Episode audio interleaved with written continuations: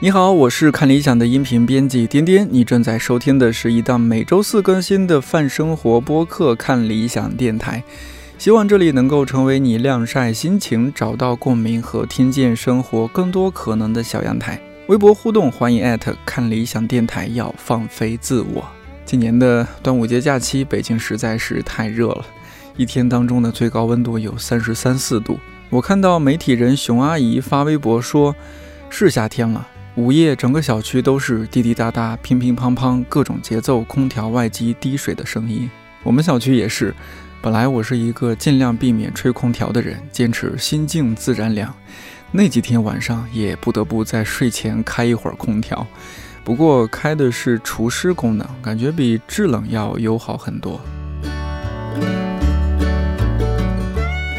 这期节目录制于整整三个月前，那时候天气还很冷。不过出现在我面前的嘉宾张嘎怂竟然穿的是一双凉鞋，用他的话说，真是骚情的很。不知道你是不是和我一样，第一次知道张嘎怂是在二零二零年的二月份，那时候疫情还正凶猛。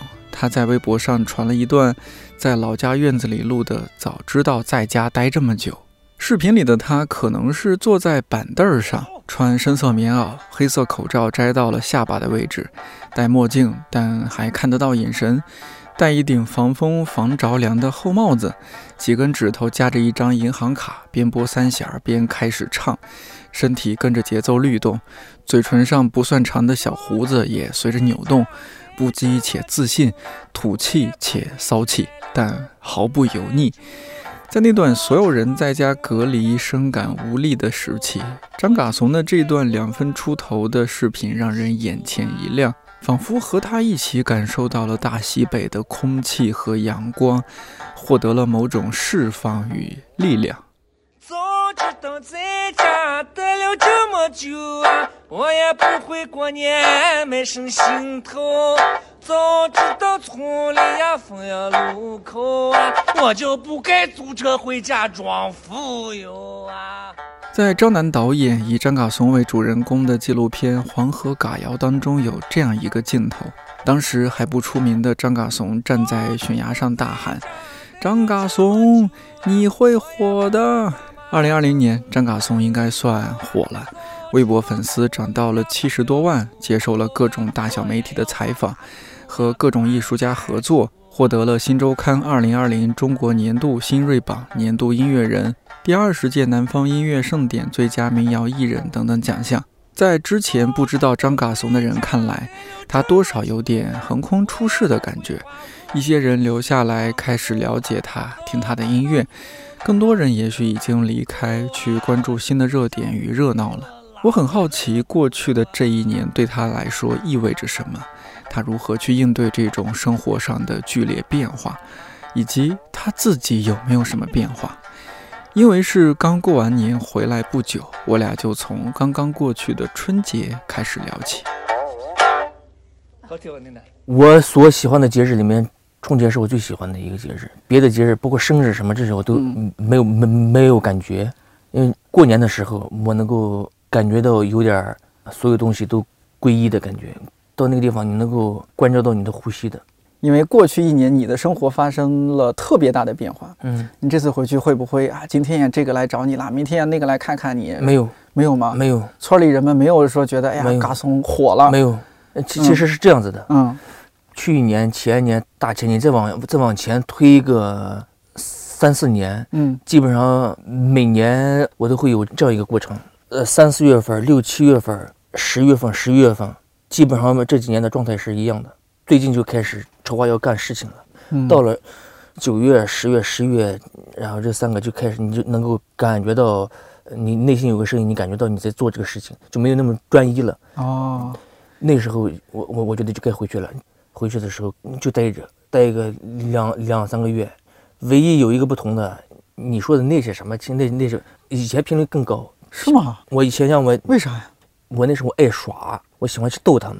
但我今年，就像去年我回去啊，就是就今年就就去年这个过年我回去之后，完全创作，待在我们家的那个那然后那个房间里，基本上都是有有这么一个礼拜，然后都没有下过床，因为我在这之前，我我就感觉我之前创作的东西都翻来覆去的这么长，翻来覆去的这么长，我觉得都不够了。然后就今年回去写了很多，我那几天我写了有七十多首歌，一个星期不到七十多首歌，平均一天十首歌，差不多一样的。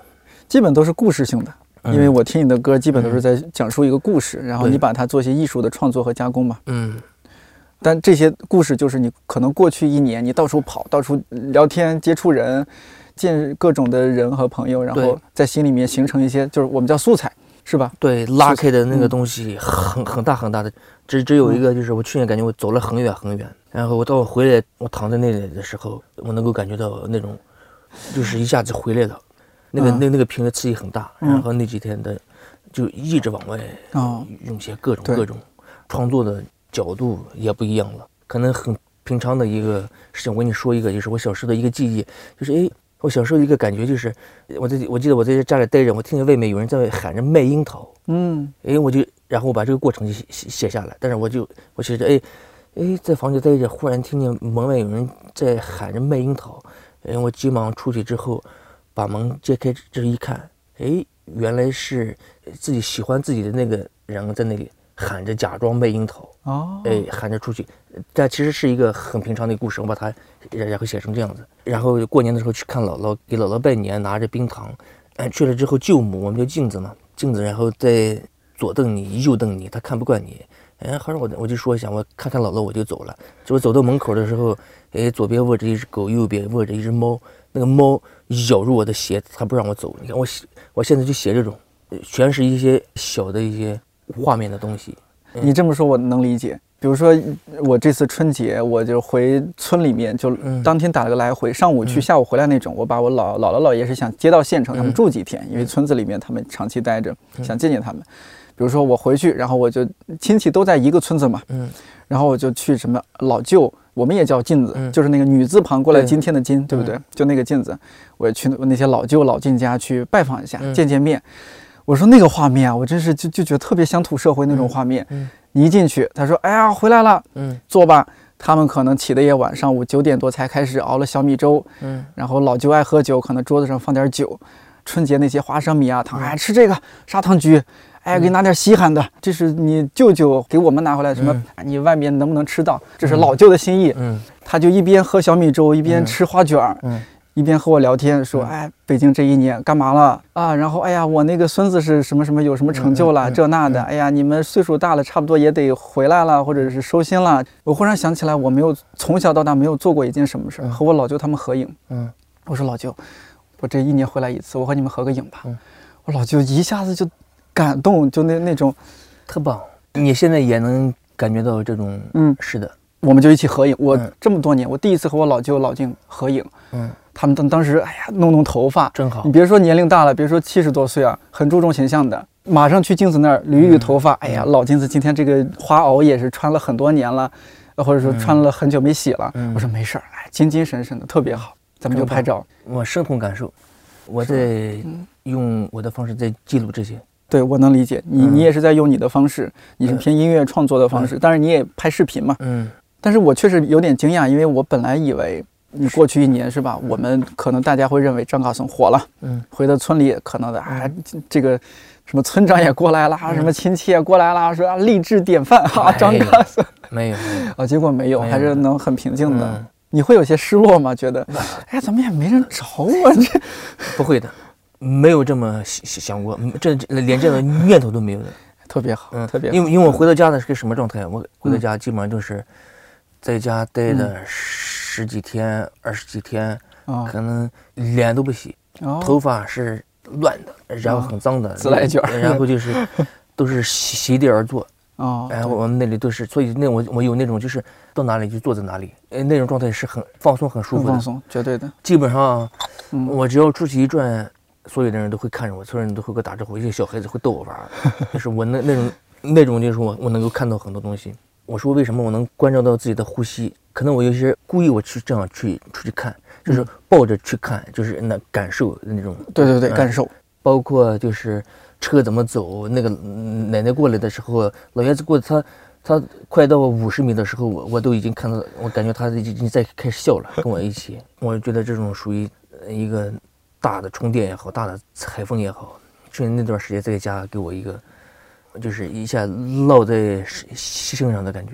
而且你说的是感受，你这个词儿是我觉得是非常对的。我有更极端的情况，我干嘛？我读大学的时候，大学上嘛，那时候不到二十岁或者二十出头，年轻人容易迷茫啊，这那的找不着方向。嗯，我回到老家，我去我们那农田里，比如暑假，我直接躺地上，躺那个农田里，感受。你就看这些树，你闻着那个熟悉的泥土的那个味道，然后你说的那种皈依的感觉就来了。是我有那种归类的，就而且就是那段时间我是什么？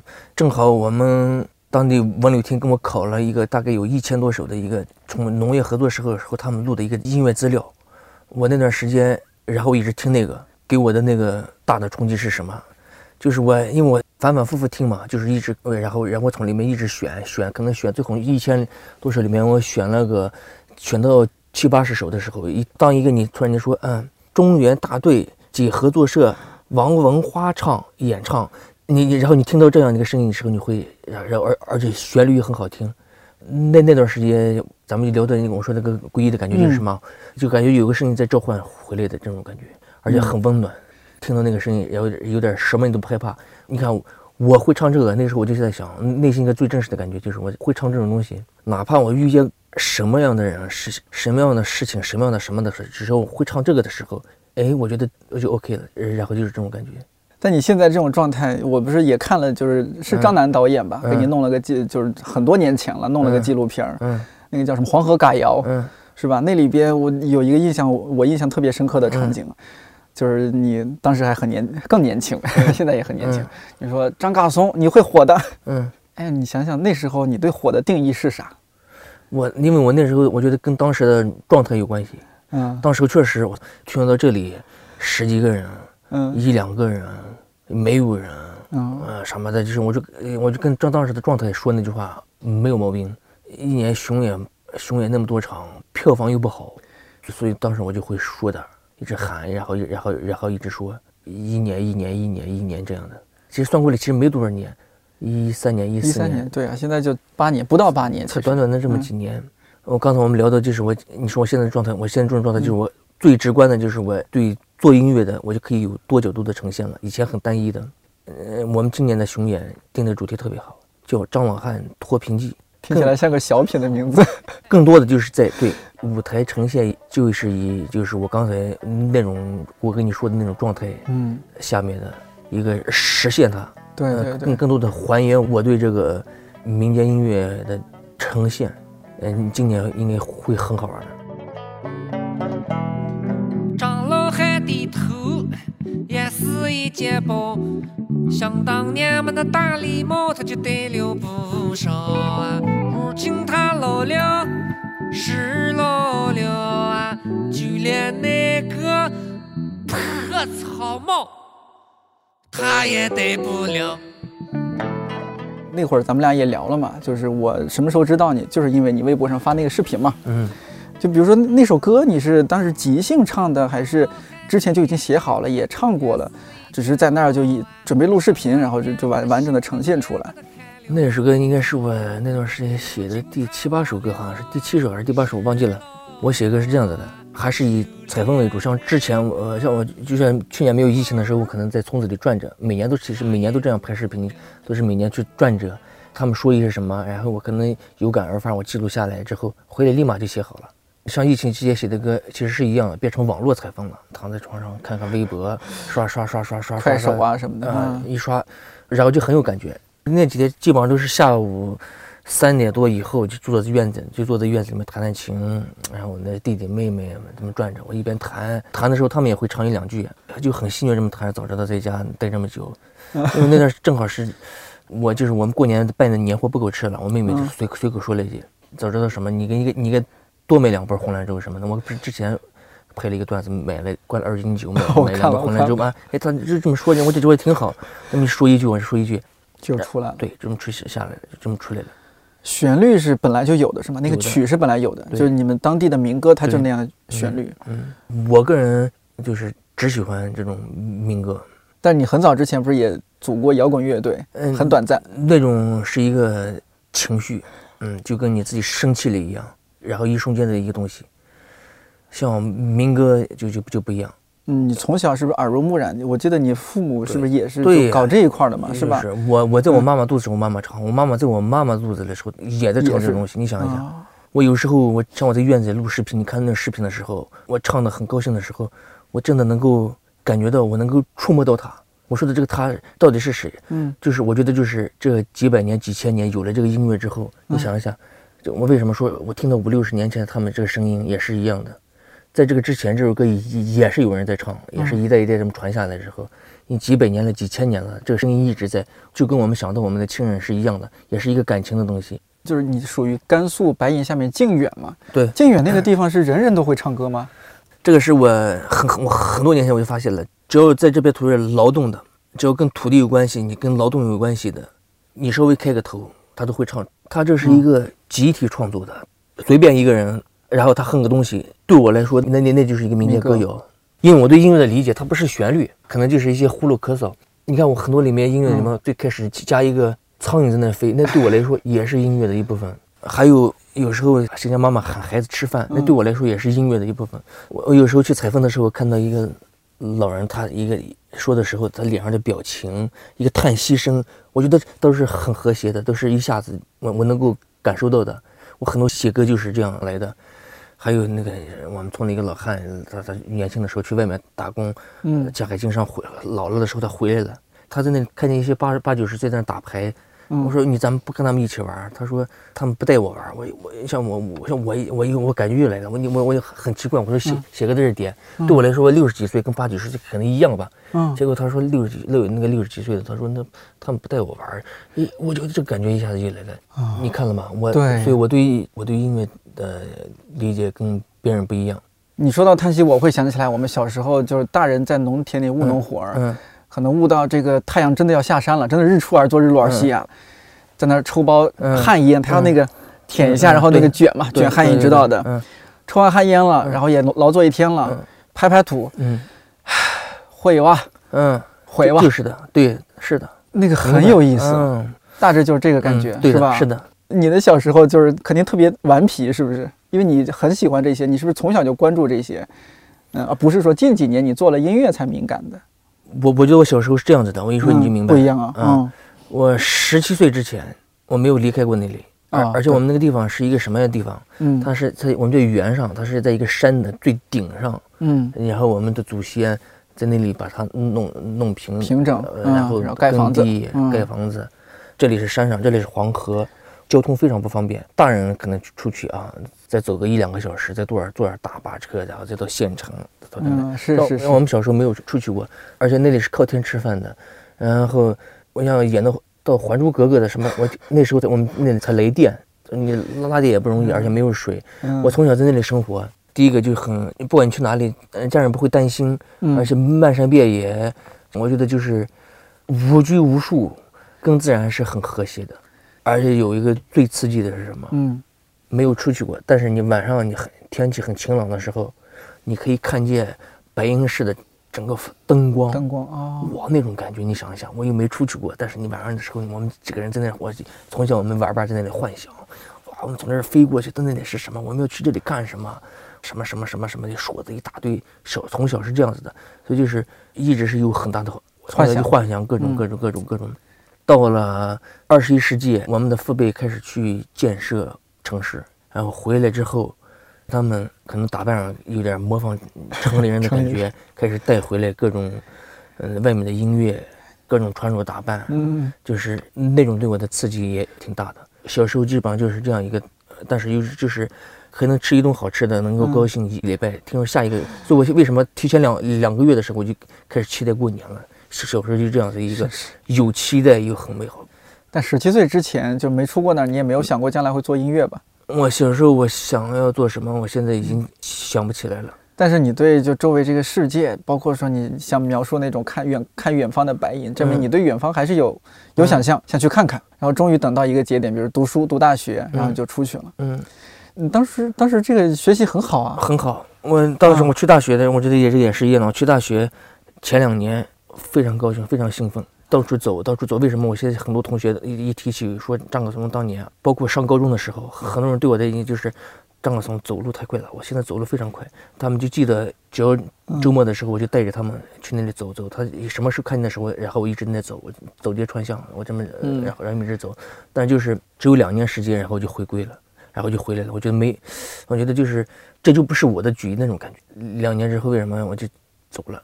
我就就我根本就没有退学的这个概念，我然后我就直接走了，正好是那个甘肃有个地方叫宁夏松棉，正好他五月底开那个画会啊，什么毕业什么都没有，因为我上的大四后半学期我就走走了嘛，去了之后参加画会了，一发不可收拾，去了之后一个城市挨着一个城市，嗯，就是在寻找，就是在找，因为小时候听过，我我我开始是网络采访，我说不对，还有更还有还有更根儿上的，我一直在找。一直在找，一直在找，就一年一年一年一找。那个花儿大会啊，我我估计就是不仅是说不了解音乐的，就了解音乐的人可能也知道的不多。因为这这个是不是就是甘肃那边，还是说陕陕西、甘肃这些地方都有啊？这种花儿大会它啥意思？花儿是一种音乐嘛，传下来一种音乐。它每年的，比如说有个节日四月八的时候啊，哎呀，农历四月八的时候，很多人很多人各个乡的各个村的人来到这里，开始他有这样的传统嘛，开始然后就在那唱。嗯，其实我去的时候都已经迟了。我去的时候可能那几天可能才五六十万人吧。去年疫情的时候也有六七万人在那里。哇，大家就戴着口罩过去啊？对，你想一想，那个我第一次去的时候 太震撼了，对我多震撼，我太兴奋了。比如说他们经经常有对唱嘛，对，一个男的，一个跟一个女的，然后你这么唱这么唱，他唱一句，然后你看这个男的也想唱，他还然后他很害羞，大家起哄让他唱。就是那种想唱又不唱、扭扭捏捏，但是又又很想表达的时候，随口出来那个感觉，那个也不是传下来的，有可能，也可也可有可能是他自己当时那么编的，就跟说拔了一天麦子要回家的时候那个叹息声是一样的，那也属于一种情绪。对，就是这个东西很微妙，就是我我我能够记住很多这样的，而且你忘不了，呃，这种东西是我现在在外面唱歌的时候的一个。上一个东西就是很稳稳的扎住了。我然后我唱歌的时候，为什么唱歌的时候别人听了说你很有画面？就是我唱歌的时候，这东西在的，他带给我的东西。包括我们在那里要聊，我唱歌的时候，我去采风的时候，走在路的时路上的时候，有时候真的可以，你比如闻到谁家在熟那个葱花油花，嗯，哎，你闻到这个味道的时候，我觉得这也是我要我一我一下子可以记住那个味道是什么样子的，那个面部表情，老人面脸脸上的表情。褶皱的，包括，然后这些都在我面前，所以我我唱歌的时候，我是能够感受到这些的。包括我刚刚说那花儿，他那个人是那那样要唱的时候，那个那个感觉，这个就是所有民歌的本质上其实根上是一样的，不管是花儿还是南方的山歌什么的。你会不会大家觉得你这个张嘎松这个人有点奇怪啊？村子里人觉得你这听这个听那个，这也逗一逗，那也当然有啊，小一小。你想一想，我给他自己起起名字叫张嘎松。嘎松在在西北你是什么意思？你也知道啊。对对对，我看到是说骂人的话，对吧？我从小其实这，呃，说过来还是有一点你说的嗯调皮是有的，但是很招人喜欢吧？应该。所以就是我我觉得后来给自己起名字，我看到这两个字的时候，我觉得。就这样，就一下子，就回去的时候，你看我们整个村子人叫嘎怂，你给自己起名叫嘎怂，你想想我们，我记得有一年我获得这个什么，我们那里的县的一个什么扶贫大使什么的，我我我，那那然后那些给我颁奖那个人都不好意思念，哦哦，因为他太清楚这个名字什么意思，啊，就说我就印象很深刻，说下面获得这个是小张，直接就这样说了。尤其我那爷爷，我那个五爷，那爷爷给他骂我，经常说你是丢人的，亏亏了些人给自己起名是这样子的，嗯，然后这都有。我那时候做的海报，张嘎松开春儿，张嘎松泥土味儿做的海报贴到，我说你拿去贴到屋里面，到现在还贴着呢。啊，我有记得那个海报不是有一个小娃娃在偷看女性啊，就偷上厕所还是干嘛？偷看一个人上厕所，外面还有人，我就说那西北骚气的男人，过了很多年就会明白。嗯嗯，就是我那时候就一直做，没，而且但是我那时候就是，虽然那样子就给自己起名，但我还是很高兴的。就是说，我记得你本名是叫张建玉嘛？对，这个其实很文化气息的一个名字，尤其那个玉字，我觉得不太像农村人起的。我爸起的。你爸妈的文化水平就是他们是很高的，是吗？没有，没有。我爸念的初三，哦，但在他们那个年代念到初三也还可以，其实好多都是小学没毕业。我爸初三，我奶奶说初三，然后就因为唱戏，然后也不去了。那你爸后来就一直在唱戏，包括到现在，是不是他也还现在现在现在没唱戏了。现在没有了？哦，嗯，我我我我们整个那个原上的人，基本上像我爸他们同龄都是在工地打工，他们那一辈人都是这样子的。那你现在比如说你母亲，她还也还唱吗？还是？好多年不唱了，只有嗯年轻的时候唱这些东西。哎，嗯他们能理解你现在就是你的这些艺术创作啊，你这些作品吗？他们能理解吗？还是他们？嗯，我我你我跟你说个事，把我吓把然后把我吓到了，就是前十几天，我老婆放在就有个叫《全民 K 歌》上面的，哦，全有民 K 歌很多唱我的嗯。歌曲，突然间他放到一个五十多岁的一个应该也是西北的人唱的时候，我觉得味儿味儿味儿是对的。就跟我前些年，就我我我亲叔叔他唱姐姐、唱那首歌，我那首歌叫姐姐的时候，对你那首歌，哎，我嗯。我我觉得他味儿是对的，所以他们太理解了。还有我今年过年回去的时候，我想把我全村的人以前搬迁下来之前的一些人，我叫正好拍一个节目，想想把他们叫在一起，有这样个机会，他们都嗯。来、来了之后，我看他们第一眼的时候感觉有点陌生，越看越熟悉，越看越熟悉，而且他们完全能够明白我要唱的是什么什么什么。嗯，嗯，你像你姐姐那首歌，其实她讲述了一个挺悲惨的故事嘛，是吧？？嗯嗯，作为姐姐，她自己就不读书了，然后照顾弟弟妹妹上上学，什么结婚，嗯。然后后来她自己就是把好像最后一个妹妹还是什么已经嗯。结婚了，她就去母亲坟前面嗯。哭诉，然后就直接就就地就去世了嘛，是吧？其实它是很悲惨的故事，嗯。但是我这首歌我也能理解，因为农村里面这种悲惨的故事真的很多。嗯，那首歌应该是我写的第一首，嗯。就是开始有点西北民谣的感觉啊，嗯。这是第一首。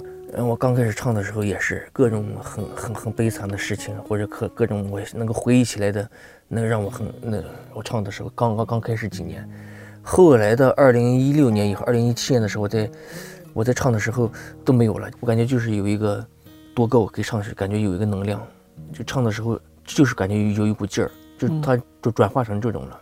夏日天子长呀，姐姐她此地走呀，此地走呀个残背都草呀，回来还要厮烧呀，回来还要厮烧呀。虫子冲风暖呀，姐姐把农活干呀，子下头来个丝丝了，眼泪呀就两棍儿淌呀，眼泪呀就两棍儿淌呀。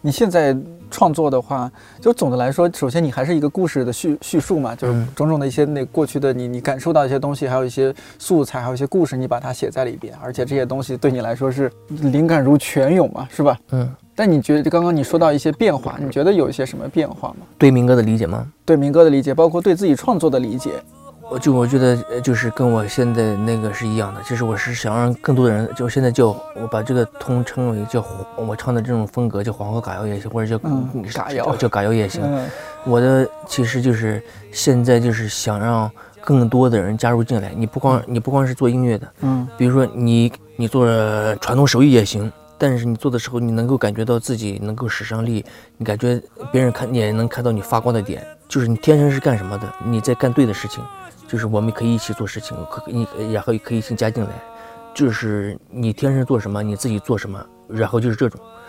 嗯，我稍微跑跑开说一个，很很多人说我接地气，其实我跟这么解释，其实因为我本来我是做这个的，当然我也可以做别的，别人也不会说你接地气什么的，因为因为我我出生在那里，我从小的说话的神经肌肉、味觉什么个东西都是呃那那时候已经形成了，只不过是我现在选选择了一个，就我觉得跟我很很合的、很很对的一个事情，在别人看来是一个很很很所谓的接地气，啊，对，但这种你不是刻意的，不是的你，就是从那儿生长起来的呀。所以我现在就是一样的，就是我想让更多的人，你天生做什么的，你就然后你就干这个，你把这个只要把这个这个来，我们一起，你可以可以加入到所谓的黄河嘎谣里面，或者你自己也可以一个，嗯，怎么样算一种加入呢？就是他学唱你的歌吗？还是说他们也唱自己的所谓的嘎谣？不光是音乐，什么都可以。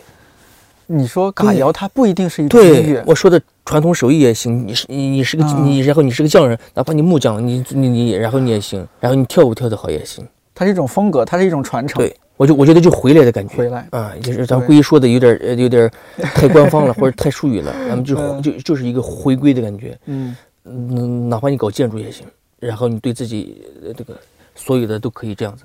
嗯，你能够在里面处于一个自洽的状态，而且是你你从小到大给给你的这些东西，嗯你就是在做这样的事情，是吧？这个是最对的。嗯呃，我觉我觉得它有一个另外一个体现，比如说像我，我山西人，嗯从小吃面长大。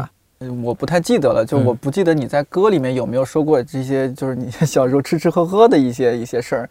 我觉得这个还挺有意思的。你就像我觉得我们那边有一些小时候吃到的东西，现在不太有了。嗯，我们小时候有一种东西，我我们老话叫“个角”，嗯。字儿我都不知道怎么嗯。写，它是就是把这个面啊弄成一个卷儿，然后嗯。中间插一根那个高粱，你知道那个那个嗯上面是高粱穗儿，然后下面那个就是那那个棍儿，把那个棍儿然后插到这个面中间，然后放到灶火里面烤，小麦的香气，嗯有一些炭火气息，嗯。香的不得了。这些都在消失，我们这些东西都没消失，你们都都还在是吧？对，，都还在。我就我小时候吃到的东西，现在能，现在基本上能想起来的有些啥？中午我们那就散饭，你知道吗？不知道什么叫散饭？可能就是呃水烧开，嗯米下进去，嗯差不多煮成粥的感觉的时候，拿着白色的面或者豆面也行，豆面最香，然后嗯这么一慢慢撒，然后用筷子这么搅，嗯，搅成燃燃的东西。我们是吃这个比较实切，然后我酸菜炒肉，然后我们一顿可能嗯吃这个，这个应该是我最喜欢的，午饭一般是是不是？啊？中午散，晚上擀，晚上就开始擀面，哦，哎然后然后手擀面。啊，手擀面，汤面。汤面也有或者拌面。擀拌面都有。嗯，但我最喜欢的就是臊子面。哦，嗯，我们那边的臊子面、长面，什么时候你要去吃一下我们那边的，我们那边的长面，吃的这一块儿，小时候就这种感觉，就只要能吃饱，偶尔吃一顿好，然后那就挺好了。你小时候不至于吃不饱吧？过每年过年的时候，我们弟弟妹妹在一块的时候，就然后就会说，那时候我我妹妹从我奶奶家咬了一块肉，那应该那个应该时候我们应该是五六五六岁，啊，那就九四九五年的样子。嗯，嗯呃，我妹妹从我奶奶家咬了一块肉，然后一直嚼嚼到我们家的时候，然后我们抢着从她嘴里夺出来，然后塞到自己嘴里的。这是我我们每年的过年的时候都会聊的一个。然后包括我呃我姐姐那时候真真的是太太饿了她，然后吃不上好的就黑黑馍馍，可能就拌点猪油什么的，拿着这么吃，撒点盐。说他到现在就是一一一看这个东西胃就，然后胃就很难受。没有别的吃的。我们小时候还是挨过很多饿的，然后只要能吃饱，那时候就偶尔吃一顿好的也可以。说过来还是挺贫穷的，但现在好多了吧？现在我觉得应该没问题了。哇，你还经历过这样的时候？，对呀、我小时候就是，当然那个不是说家里太穷啊，但是小时候家里也不富裕嘛，就是老人会让你体验式的吃一下，你吃过没有？就啊糠做的窝窝头哎，你看我们那时候你你，我觉得你们日子太好了。我们我我上三年级四年级的时候，我们嗯都没有教科桌。啊，今年过年回去的时候，我跟我们一些小学同学会，然后聊聊起这个事情的时候，嗯我们都聊起了小时候那个搭的木板。自己搭木板当做对，当桌子。学校里搭的木板，呃还有比我们大个三四年级的，说那时候他们上了初中的时候，住校的那些人窗户风吹进来的时候，每每个人轮流晚上有时候窗户吹吹断什么，拿着拿着被子挡，还有还有还有还有这样的是影影子说的时候，到现在都忘记了。你小时候烧过火没有？火炉子当然呀，是不是？那肯定呀，所以呃，这个我小时候也烧过，就我们是小学生啊，作为值日生，每天我们每月值日，我们是什么？啊，你们怎么搞我们值日是比如说今天轮到我值日了。嗯可能我五六七八岁的时候，我第一个要去把火烧，我让我奶奶去，我让奶奶领着我去把火，然后然后把火生生好之后，哎，差不多天慢慢亮了，有同学来的第一个、第二个同学的时候，我奶奶就走了。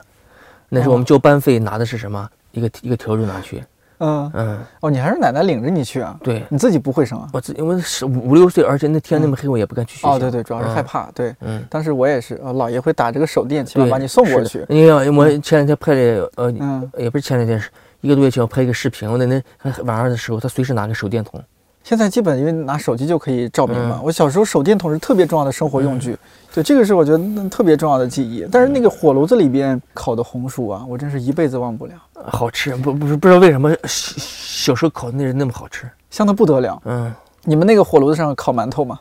馒头片？我经常在微微博上我会发呀发的，烤的焦焦的，最爱吃焦的那些。你现在还烤？现在还烤。其实我们家从搬家下来，其实没怎么变化。嗯我为什么我说我说什么没变化？就是嗯我小时候我奶奶特别好，我说我说说，嗯、我奶奶守护着我最后的乡愁，这是别人谁谁给我说的一句话，我忘记了。啊，真好这句话。然后她就嗯是、就是我两三岁从小看到的墙上贴的一些画，大头画，那个大头娃娃画 年画，啊，贴的那是画，小时候那那柜子嗯摆的相片儿，全部的我奶奶搬迁下来的时候，她都保留了。其实我们是想要盖更好的房子呢，那他都不让，她她又待在那里。后知后觉，我才才明白他们那种感觉，我奶奶要的那种感觉。就我的一些，我用我的一些老的东西，比比如说我自己的三弦，老三弦，我肯定不会丢的，我要一然后一直拿着，而且弹起来也很舒服，类似这种感觉，我奶奶她一直给我们保留着。我记得是在纪录片里边嘛，就是你回去，奶奶给你给你们几个人，包括录制组的嗯炒菜，嗯。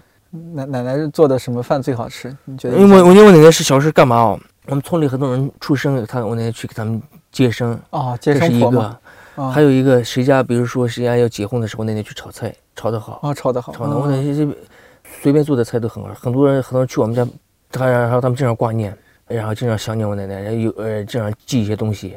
我奶我奶奶他们应该是，应该是我觉得应该是中国，呃没有离开过那个地方地的，没有见过外面是什么感觉，很慈祥的一代人。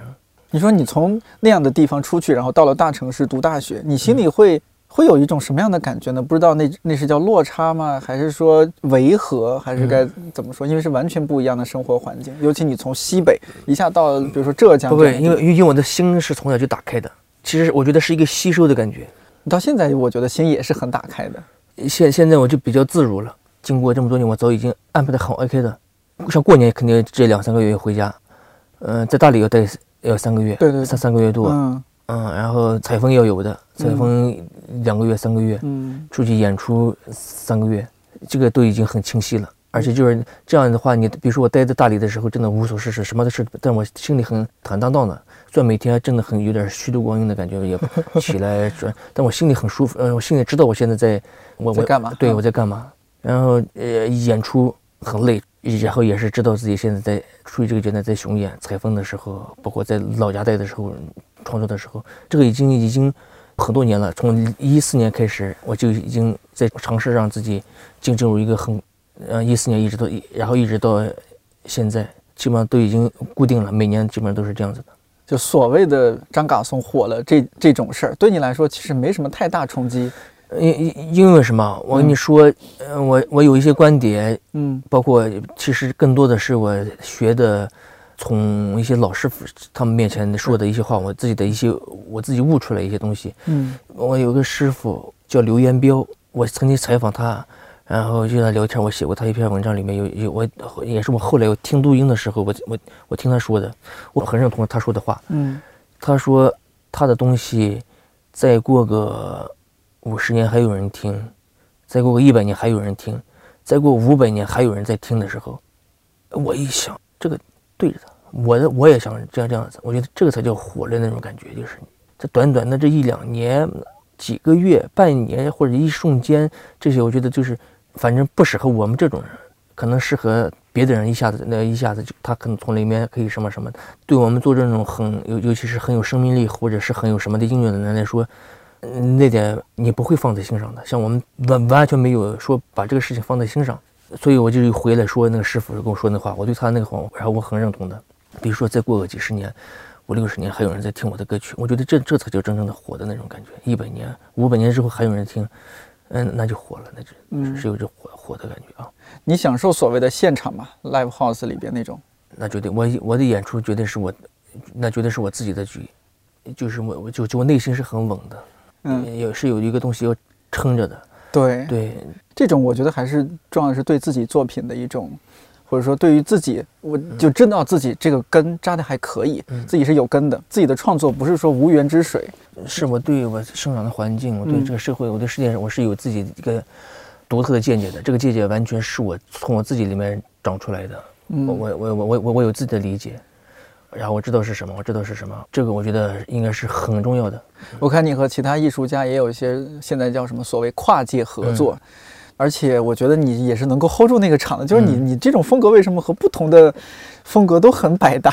西北的东西，我告诉你我们讲了那么多，就是我说了内核的东西我知道，嗯而且就是根儿上的东西我知道。最重要是我是，嗯、我想到的，然后有我，然后而且我去做了采风，我去做了。对，我知道，我有我就是我所有的感官上的、视觉上的、味觉上的所有的东西，是有去想到、有做到的。所以就是去跟任何人合作，不管什么风格的，不管是哪个哪个形式的，反正这都是打开的，你都可以，嗯都都可以的。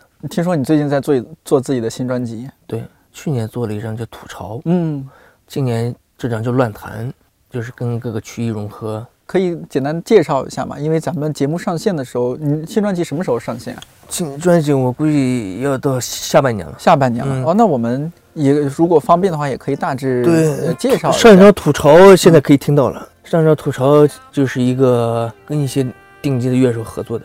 嗯，新专辑《乱弹》是跟中国的一些曲艺、评弹、嗯黄梅戏也好、京剧也好，哦找各个行业的一些特别漂亮的女孩子，啊、听起来都是很非物质文化遗产的一些东西啊，有跟跟我这种比较西北的比较粗犷的，对，然后 他们是清秀的，你是粗犷的，个形成这样一个视觉上一个感觉，嗯在音乐的一碰撞。啊。乱弹是做这个，这已经做了几首了都。我猜现在对你来说，就是呃，比如说机会肯定相比以前是更多的。嗯，你有没有呃想，比如说近一两年时间，心可能会变得更大，想去嗯再做点什么，搞点什么不一样的，搞点什么好玩的，以前可能不敢想的事情。嗯，不管是音乐方面尝试，还是说甚至其他一些嗯方面尝试。只要合适，只要对，只要能能聊得来，人人是对的，我觉得都可以做。这有没有想想过，老年张嘎松会嗯是老年张嘎松对一个什么样的状态呢？没有想过，张楠不是说嘛，那个导演他说我是把当下据为据为自己所有的一个人。你很认可他这句话？我觉得他对我的分析还是就是因为他比较了解我，他对我的一些我还是还是认同的，我觉得是对的。我一听啊，对对的，别人有时候别人一说我的时候，好像我这么评价，我感觉哎也是好像也有，好像也是对的。所以你说我对自己自己了解吗什么的，其实说实话，就是根据别人说的这些，嗯然后再找啊这种。这个问题很好，就是就是你了解你自己吗？就是这种感觉。什么时候你觉得自己了解自己了？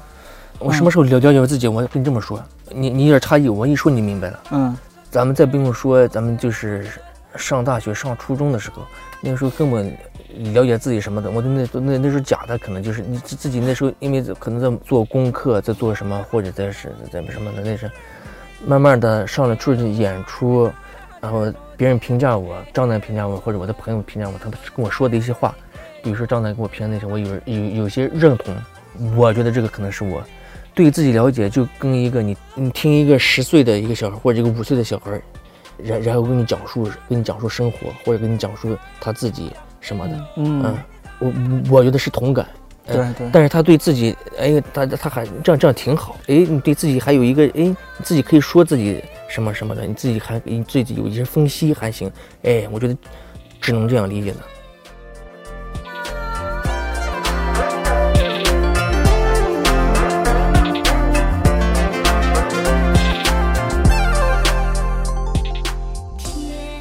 重要的事儿抓紧说。我们上次聊到的巡演，嘎怂终于张罗的差不多了。接下来会去到成都、杭州、上海、苏州和北京等几个城市。感兴趣的话，可以在嘎怂的微博主页找到购票链接。这次的巡演主题是《张老汉脱贫记》，看到海报你一定会觉得，嗯，有那味儿了。嘎怂的巡演嘉宾是新乐府民乐气氛组。都是一帮虽然很年轻，但技术一流的民乐手。网上也有一些他们的视频，这次可以去现场感受一下气氛组怎么搞气氛。